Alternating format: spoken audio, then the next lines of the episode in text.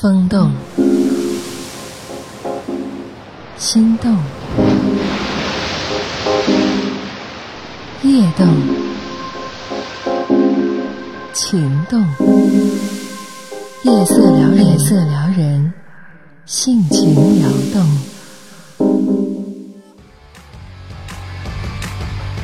俗话说：“贫贱夫妻百事哀。”这话不中听，但是很实在。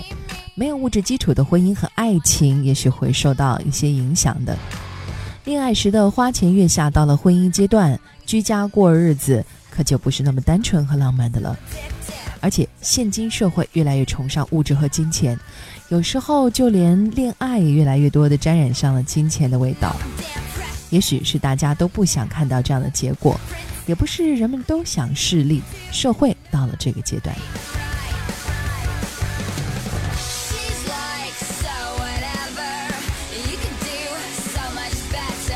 现在离婚就像房价一样居高不下，没有钱，生活就变得不再安分。人们似乎也都没有了心情来探讨和享受爱情。油盐酱醋茶的烦扰多了，爱情自然就受到了冲击，无法像学生时代那样的无忧无虑。越来越多的人开始怀疑，爱情、金钱到底有没有个通用的公式？到底爱情比较重要，还是金钱比较重要？这个问题其实没有标准答案了，但是答案在每个人的心里。嫁给穷王子的坏坏处大家都知道，但是嫁给穷王子也是有一定的好处的。现在在年轻的白领当中流行一种趋势，那些白骨精们真的都很喜欢那些弱弱的唐僧。对于很多男士来说，这应该是个好消息，因为白骨精们。正越来越多的钟情收入并不算太多的男士，大概的原因是这样的男人可靠，这样的男人勤劳。当然，还有一个重要的原因就是现在的女人社会地位不断的提高，很多人都在职场上扮演着越来越重要的管理层的角色。经过了磨砺之后，收入自然也就多了。所以在他们看来，找一个哪怕收入并不多，但是很懂得照顾和体贴的男人，是个聪明的选择。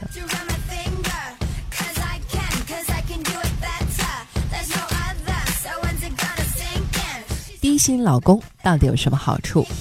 低薪老公因为经济能力上的欠缺，会乐于下厨，对自己的伴侣更加的体贴。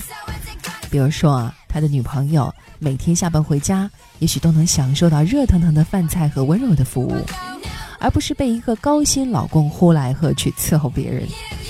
低薪老公反而没有那种大男子主义，会更懂得和妻子之间的平等相处之道。低薪老公一般都善解人意，就算你失业，他只是安慰你，而不会斥责你，所以在家里面你是不会受气的啦。永远轻松自在的啦，这样的生活岂不是更好吗？有钱难买自在，说的就是这样的情形。低薪老公还有一个最大的缺点，他愿意陪你逛街，哎，心甘情愿，不会抱怨。在低薪老公的眼里，自己因为不能在经济上提供满足，就会在心理上给予对方补偿。所以他总是会，呃，隔三差五的想到给你买一些什么小东西、小玩意儿的，哄你开心。低薪老公虽然不能给你大把的钞票，但是却能给你无数甜言蜜语。你也许会觉得甜言蜜语不能当饭吃，可是女人有的时候很需要这种言语上的安慰和赞美。在这样的语言中，女人会获得一个良好的心情。对两个人的感情生活有很大的促进，而高薪的男人呢，往往认为自己财大气粗，不屑于进行更多的言语交流和沟通。哎，我回来了，把饭端来。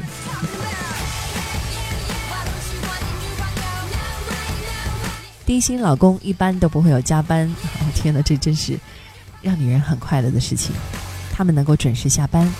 当你回家的时候，老公已经在家等着你了。当你觉得晚上害怕的时候，老公就陪在你的身边哦。不用每天经手独守空房的折磨。任何一个女人都有脆弱的时候，都想要依靠别人，有个贴心老公天天陪在身边，日子也会变得更开心一点。低薪老公还心思缜密呢，对待父母很孝顺，在经济上有些理亏的女婿，一般都会大打人情牌，经常携妻带子去看望岳父岳母。高薪男人呢，往往以工作忙为借口，不肯陪你回家探亲，家人也都要看他的脸色。如果对家人好那么一点点，哎呀，那好多年不回家打个电话，家人都还得啊，你忙你忙。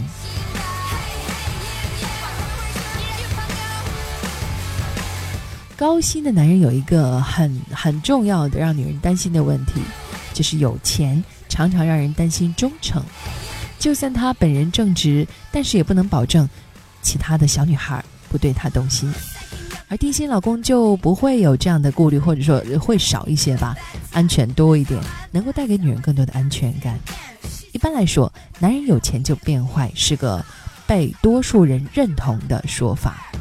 如果男人口袋里钱不多，相信就能更好的保持纯真和忠诚了。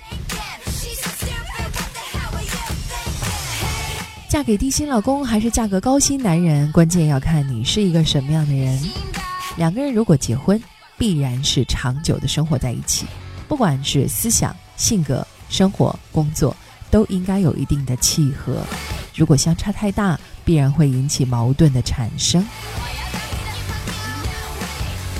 低薪的女子嫁给高薪的男人，也许会沦落为保姆，还不用年底双薪和分红，天天要做温顺状，没有自己的主见；而高薪的女子嫁给了低薪的老公，也许会越来越多的感受到舆论的压力吧。啊，那在这其中，两个人的感情也会形成无形的压力，阻碍婚姻的发展。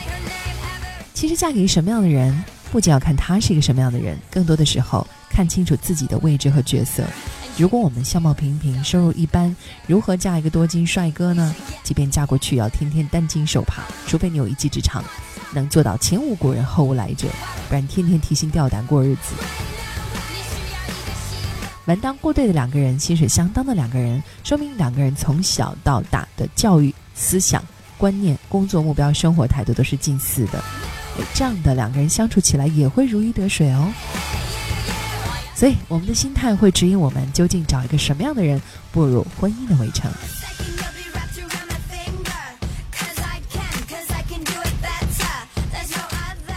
如果通过喜马拉雅客户端在收听《夜色撩人》，每期节目的下方都会有一个打赏服务，点击进入打赏支持，表达你的喜爱之情吧。